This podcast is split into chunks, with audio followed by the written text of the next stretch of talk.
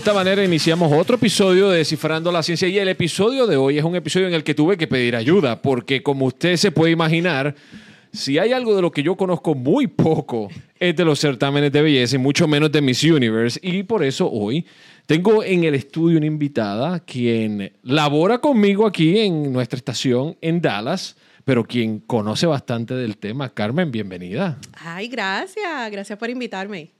No, el gusto es mío, definitivamente. Hoy vamos a aprender un poco de, esto de las reinas de belleza, porque yo sé que esto es, es un mundo que es más complicado de lo que uno piensa que es. Claro que sí, es mucho el proceso de las candidatas para llegar al, al, al certamen internacional y muchas personas creerían que ya gané el concurso, la niña se ve perfecta 24/7 y no hay que hacer nada. Pero tenemos invitados también aquí. Sí, yo te traje expertos. Pues por favor, vamos a presentarlo, por favor. claro que sí. fíjate, tengo a José Lo Castro, misiólogo. Él es el, dueño de la plataforma del Tío de las Reinas. Y también te traigo a la empresaria y animadora Chanira Blanco. Gracias por estar con nosotros en Descifrando la Ciencia para hablar de este tema que es un poco para nuestra audiencia. A lo mejor estará diciendo que van a hablar de Miss Universe, que tiene que ver todo esto con ciencia y es que hay una ciencia detrás de todo esto. Claro que sí, hay un detrás y hay un, trabajo arduo para que una niña se eh, brille completamente en el escenario de Miss Universo. Qué bien, vamos entonces a empezar. Yo, yo creo que, que Alguien de ustedes dos tiene que contestarme. ¿Desde cuándo empieza todo esto de Miss Universe? ¿Cómo, quién decide? ¿Quién dice, vamos a empezar a hacer esto? Pues mira, te voy a contar. Este, en el 1952, la empresa de traje de baños Catalina, este, en Long Island, California, este, en, Long Beach, California, decide hacer un certamen para promocionar sus líneas de traje de baño y lo llama Miss Universo. Competían chicas de, de Estados Unidos básicamente y habían invitadas de otros países, pero había muchas chicas que representaban al, a Estados Unidos como Estado. Y pues eventualmente el certamen fue creciendo, fue tomando auge, entonces se empezó a hacer, a internacionalizar y ya pues entonces vemos lo que ha pasado después de 70 años del certamen. ¿Y cómo tú has visto la evolución del certamen desde los años 50 a hoy, 2022? Pues mira, ha evolucionado mucho en muchos términos. Ha evolucionado lo que tiene que ver en cuanto a la calidad del, evento. Antes era un evento donde solamente, como comenté, se hacía un desfile de traje de baño.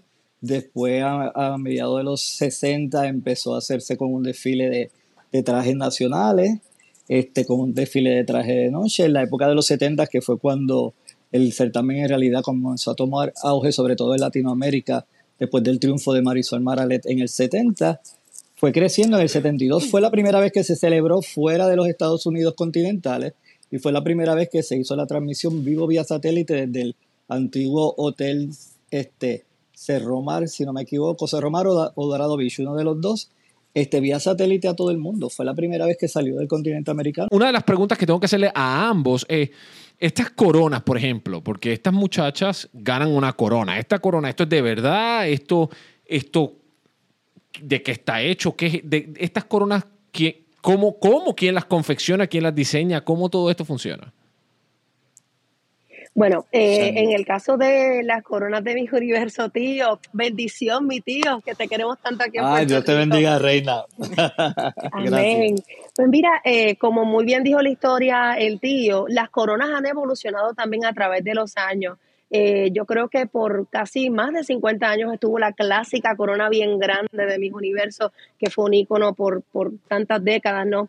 Y eventualmente evolucionó a la de Mikimoto, luego se trabajó la corona eh, que parecía la ciudad de Nueva York, que era azul, eh, ahora hay una corona nueva. Últimamente han cambiado, pero siempre hay un sentimiento bien interesante porque los fans siempre anhelan esa corona principal o la inicial de Miss Universo porque simboliza eh, lo longevo que ha sido el certamen y lo que siempre ha representado. Así que sí son coronas reales, muchas coronas de, han costado cientos de miles de dólares. Eh, ahora mismo la corona del Miss Mundo creo que está valorada en más de 750 mil dólares o más. O sea que son coronas reales. A las chicas cuando entregan la corona, muchas organizaciones no, les dejan esa corona como tal, le hacen una réplica como parte de sus premios y entonces ellas se llevan una copia de la misma, pero la principal queda bajo la organización para coronar a la próxima reina.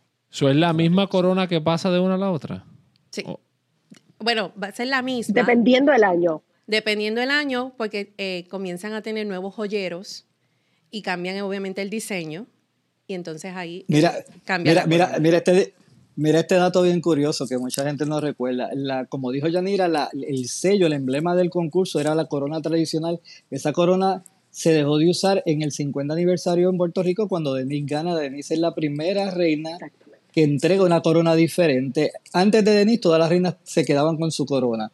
Después de Denise, cuando viene la Mikimoto, que es de una empresa japonesa, que son perlas que valen cientos de miles de dólares, la actual este, está valorada en más de un millón.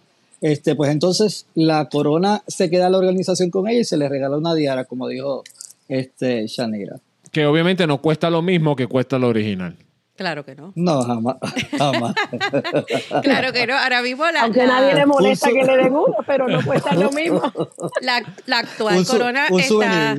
Exacto, la actual corona, que es de los joyeros Maguar, eh, está valorada entre un millón a cinco millones. O sea, esa corona no se la van a dejar a la niña.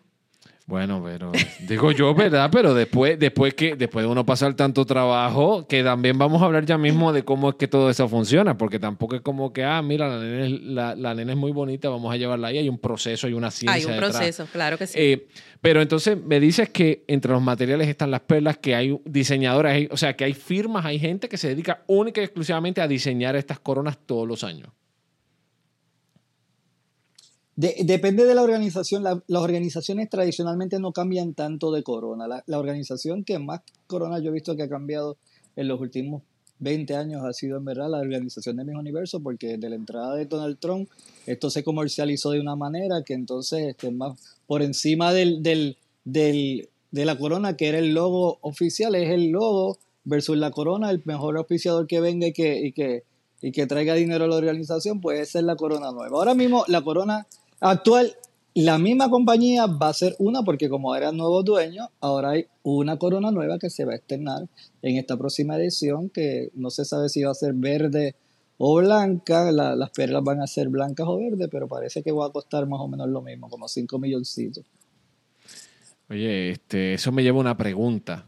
Entonces, estamos eso me lleva a una pregunta porque, porque entonces ustedes, ustedes han mencionado, ustedes han mencionado mis Miss Universe, han mencionado Miss Mundo, entonces obviamente no es lo mismo, pero ¿quién es más grande entonces? ¿Quién, quién, quién se supone que sea más famoso? Porque, porque por lo menos yo toda mi vida escuché más el Miss Universe que el Miss Mundo, pero Miss Mundo me suena más como que eh, más conocido, ¿no?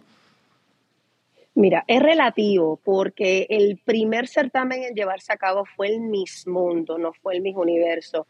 Eh, y el certamen de Miss Mundo es un certamen que lleva tantos años, eh, donde la base ha sido en Europa, eh, donde se celebra mucho en Asia, no tanto en América. Podemos contar las pocas veces que han sido seleccionadas reinas latinas y las pocas veces que se ha celebrado en el territorio americano. Yo puedo, tío, corrígeme, son dos o tres veces nada más que mi mundo se ha llevado a cabo en esta área del Dos veces.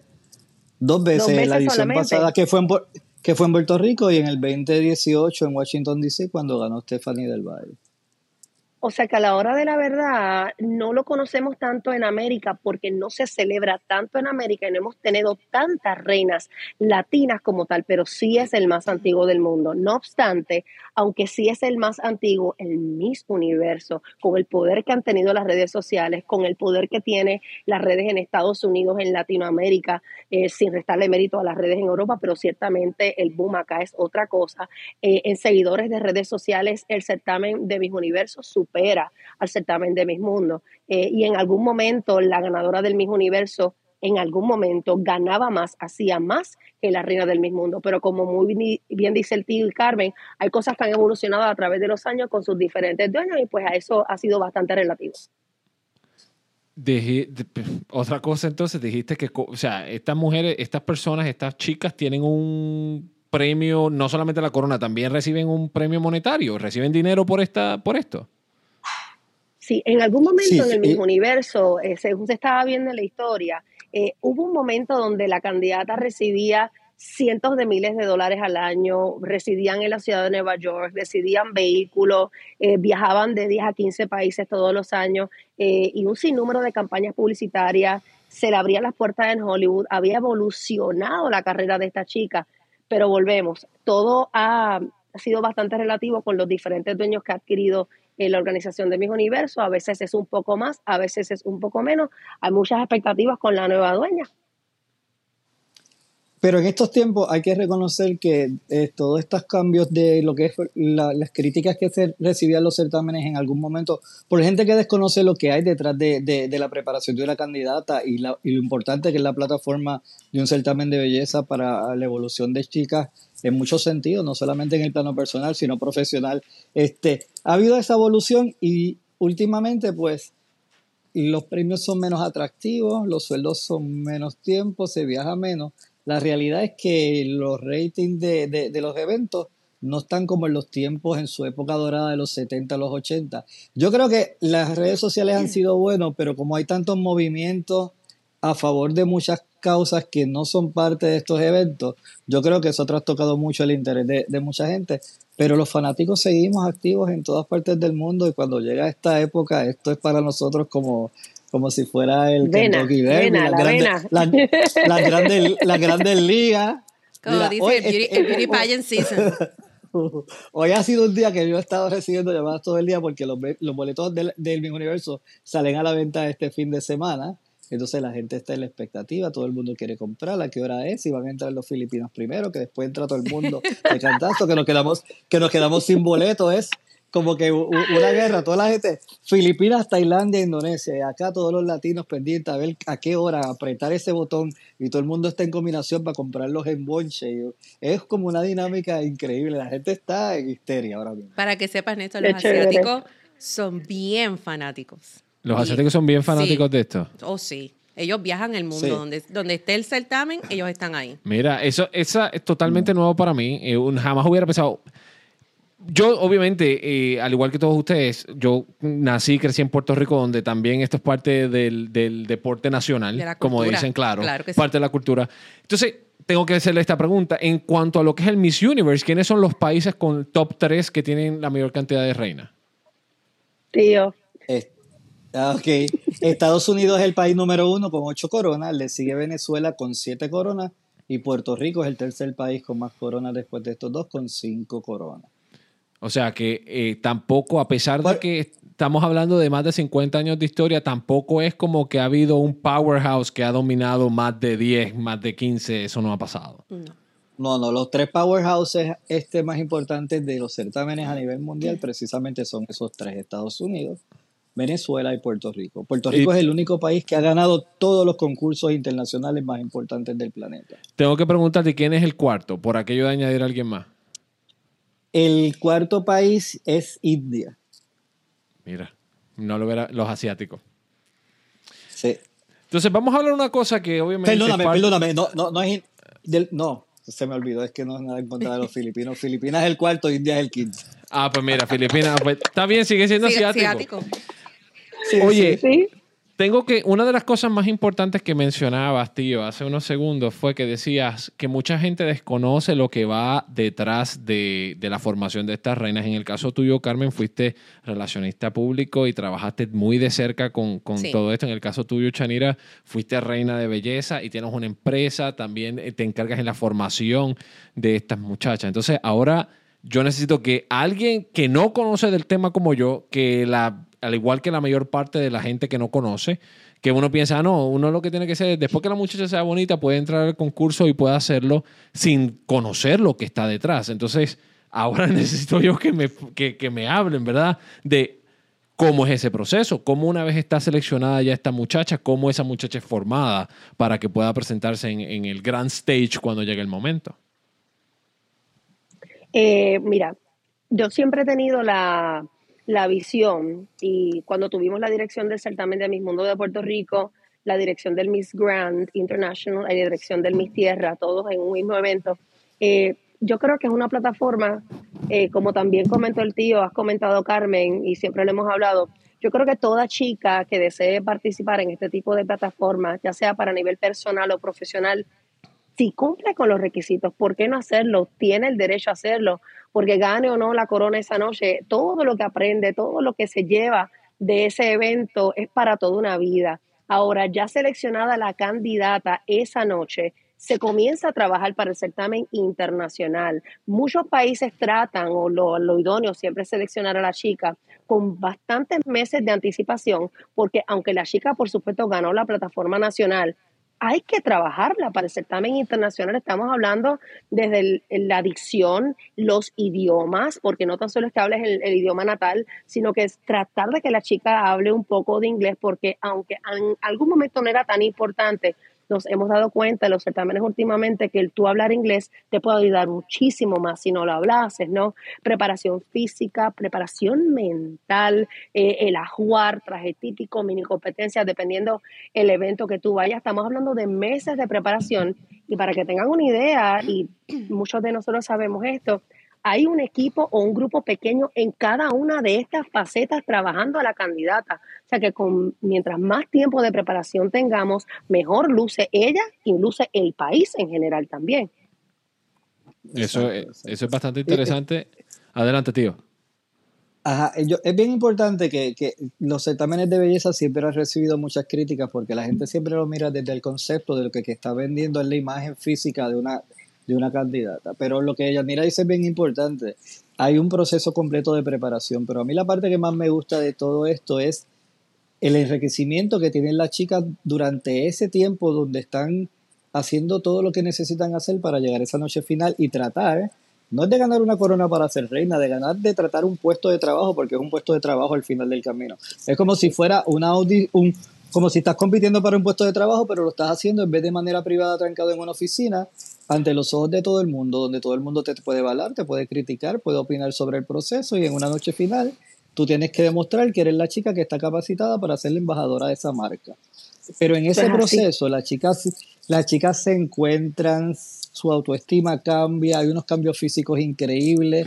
Yo me he encontrado, la mayoría de las chicas que, han, que están en la televisión en Puerto Rico, de alguna manera u otra, han estado involucradas en algún certamen, algunas han ganado, algunas han sido finalistas, algunos se han quedado pegados, como decimos en el ambiente, pero la, el certamen ha sido una plataforma para darse a conocer, para conocer los medios de comunicación, para estar cerca. Y en realidad, yo creo que es una plataforma fabulosa cuando los nenes quieren jugar pelota, baloncesto, fútbol, balompié, este karate, los meten, pues las nenas también pueden hacer lo mismo, vale, baile, canto, música, certámenes, ¿por qué no?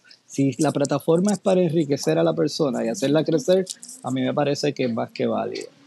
Desde el punto de vista público, como relacionista público, ¿cuál es ese, ese proceso, en adición a lo que ellos están diciendo, ¿qué, qué involucra? O sea, ¿cómo tú preparas a una candidata, por ejemplo, a que tenga su primera conferencia de prensa? Pues mira, las chicas que llegan a los certámenes no tienen ninguna experiencia eh, ante el público y a mí me gusta siempre eh, poderlas trabajar antes para que no crear un robot. Porque toda niña tiene su pensamiento crítico, son inteligentes y pueden manejarlo. Pero me gusta trabajar con ellas, escucharlas, hacerle como un fogueo primero, escucharlas cómo contestan y entonces de ahí partir y poderle decir, mira, estas preguntas las podemos manejar de esta manera, eh, cómo lo puedes, eh, siempre importante escuchar qué es lo que te preguntan para que tú contestar eso y salir airosa. Cuando a veces las chicas creen que dar una contestación corta eh, y empiezan como que a adornar esa pregunta, ahí es donde los medios o el periodista viene y te zumba otra pregunta y otra detrás, y entonces ahí es que ellas se caen y dicen y contestan cosas que pues tal vez están en contra de ella misma o de la organización. Entonces esas cosas es las que yo trabajaba con ellas, para que ellas salieran airosas y obviamente que no fuese nada en contra de la organización local ni tampoco de la organización internacional. ¿Es eso lo que pasa casi siempre?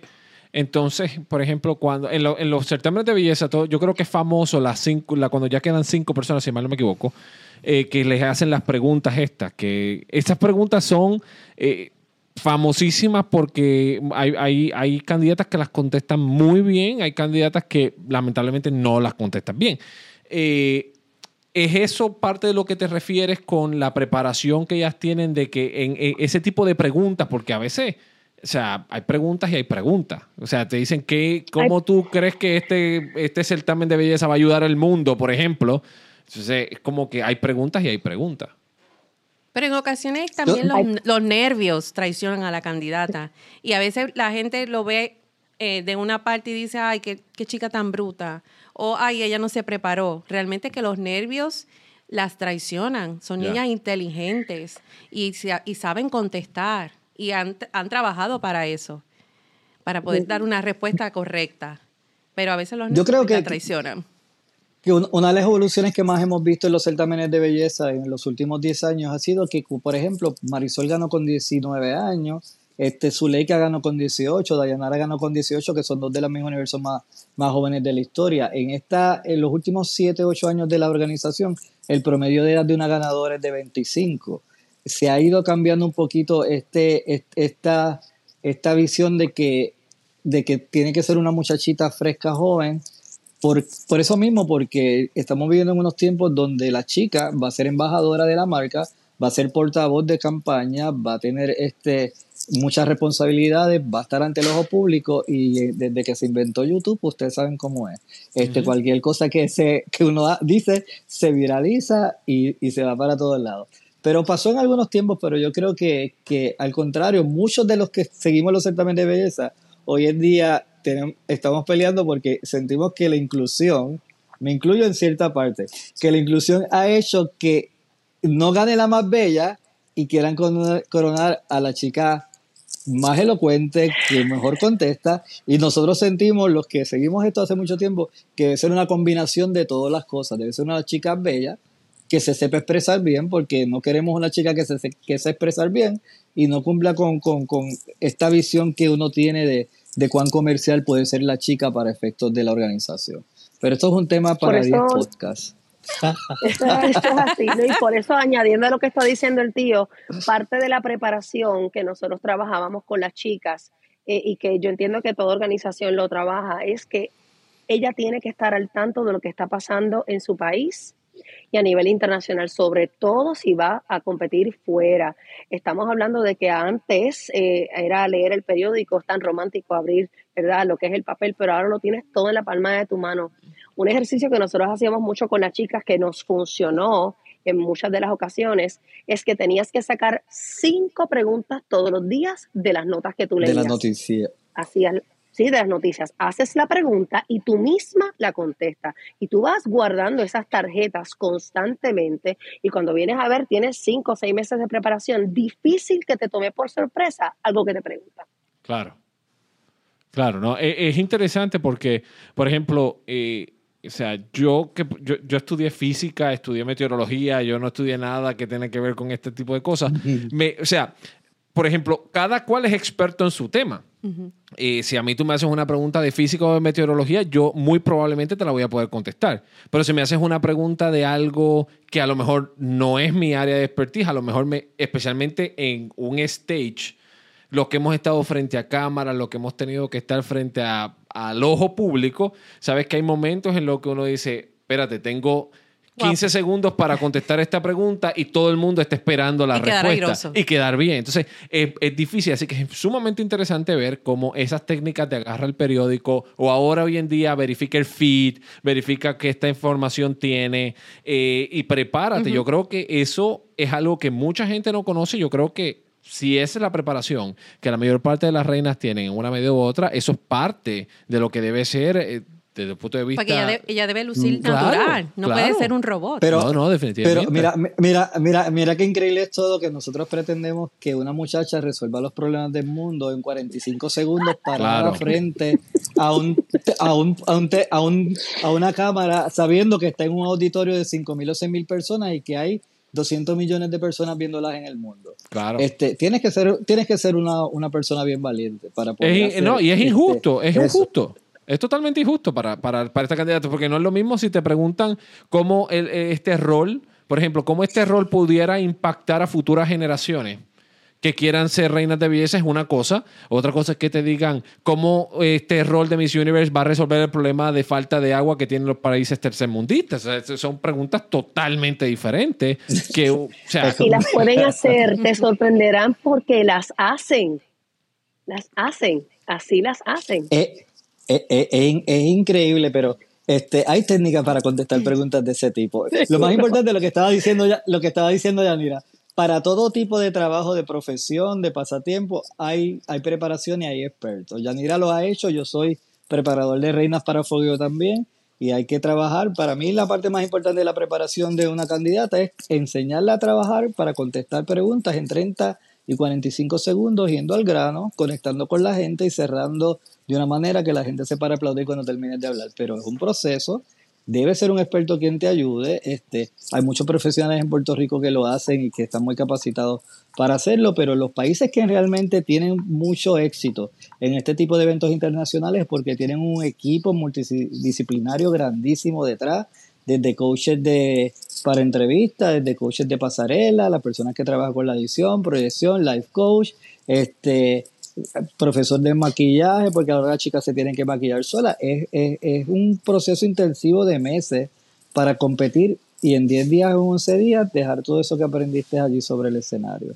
Y esperar el resultado. Muchas veces el esperado, muchas veces pues ni el traje puede mostrar, ¿verdad? Porque es, parte del proceso de, dependiendo del certamen, que llaman a las chicas a las 20 semifinalistas y después que a lo mejor tú hiciste una inversión gigantesca gigantesca de tiempo, esfuerzo y dinero, el, el traje lo ves pasando cuando están caminando entre ellas, así como parte de la coreografía. Y hablando de, hablando de eso, es la dinámica de eso.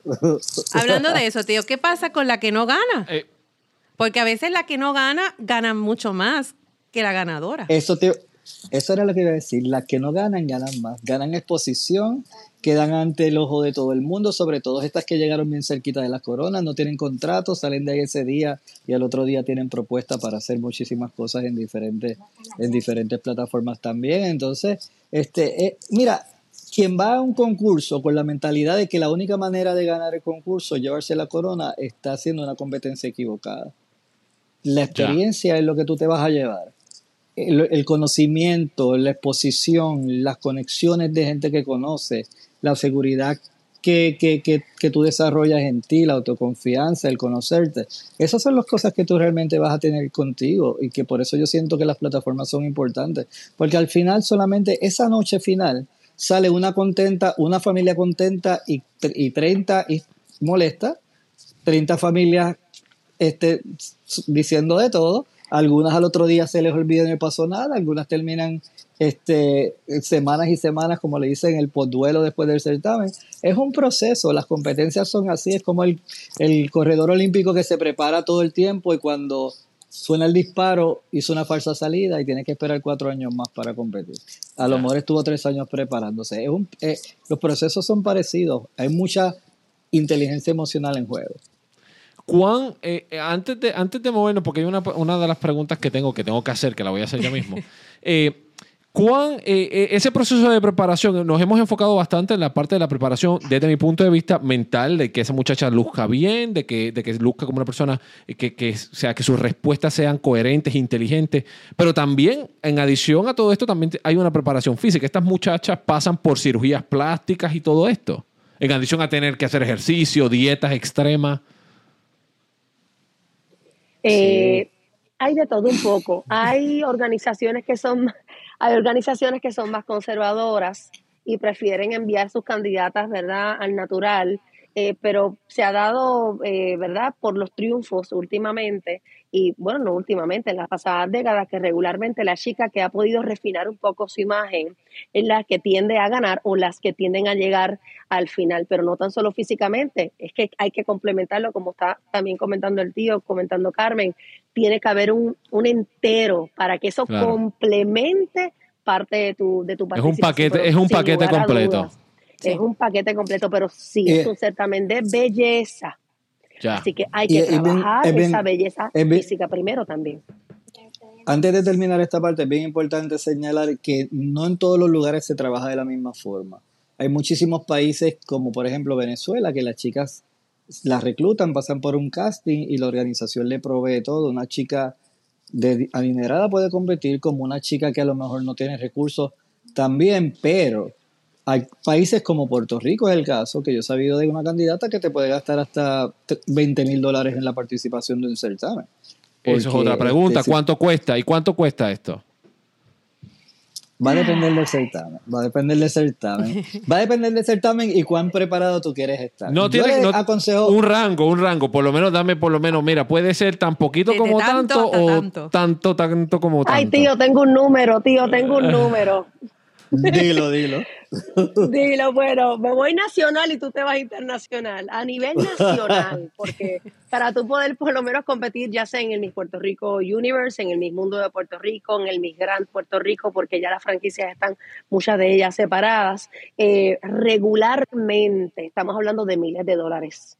Pero, miles, cuánto, pero miles, miles, miles, 20, 30, 100. Una franquicia te puede costar, eh, te sorprenderás. Hay franquicias que pueden costar de mil a dos mil, algunas hasta un poco más caras, concursos más pequeños, quizás 200, 500 dólares, pero hay vestidos de noche que te pueden costar 5, 10 mil dólares o más. Hay veces que consigues el auspicio del diseñador, hay veces que consigues parcialmente el auspicio de la tela, las piedras, pero estamos hablando de que a nivel de costos, si me voy conservadora, puede ser fácil de 25 mil dólares o más, pero es una inversión en ti no es un gasto. No, no, no, claro, no, no, claro. Es importante que se establezca.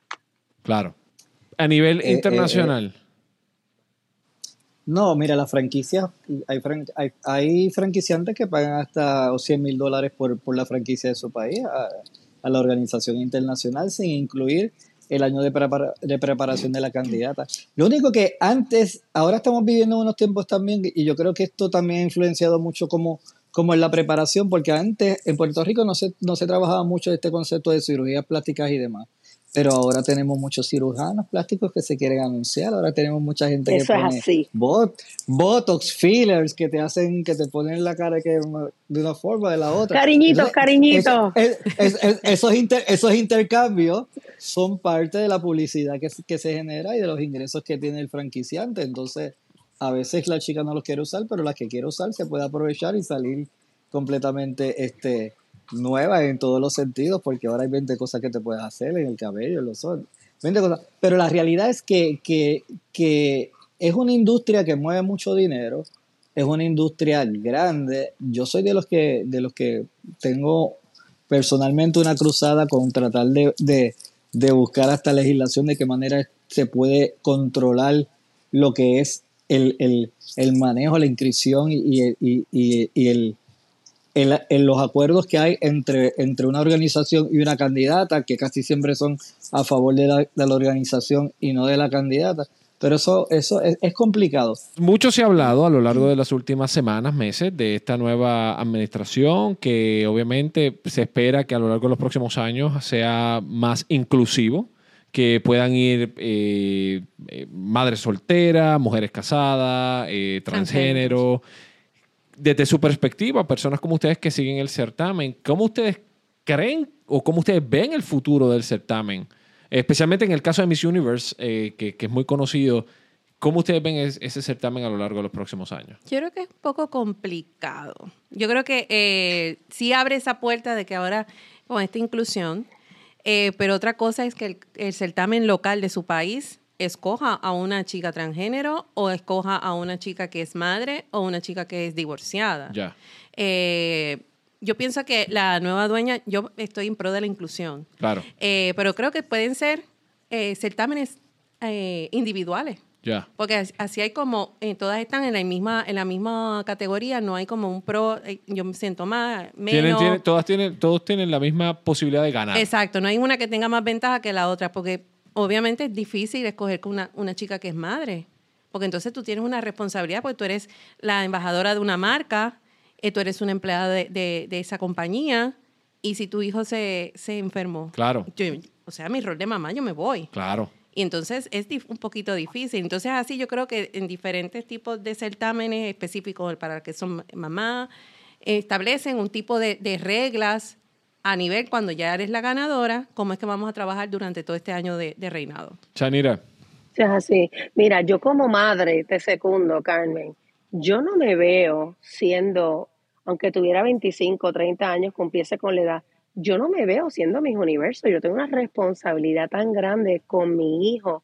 Eh, los niños se enferman, la educación de los nenes, el cuido, o sea, el, un año completo viajando el, el, universo, el mundo, que es lo que se desea, ¿no? lo que se está esperando de esta nueva organización, lo veo, lo veo, lo veo difícil. Pero también mirando la proyección del certamen, me quiero yo enfocar en decir que los, los fanáticos de los certámenes de belleza eh, a esta adquisición haber sido por primera vez alguien que no es del área de América. Estamos hablando de que la nueva dueña es tailandesa, donde ahora mismo el otro gran certamen internacional es el Miss Grand International, también basado en Tailandia. Es curioso porque la nueva Miss Universo va a estar viviendo, si mal no tengo entendido, seis meses en Nueva York y seis meses en Bangkok, allá en Tailandia, además de todos los viajes que van a estar haciendo.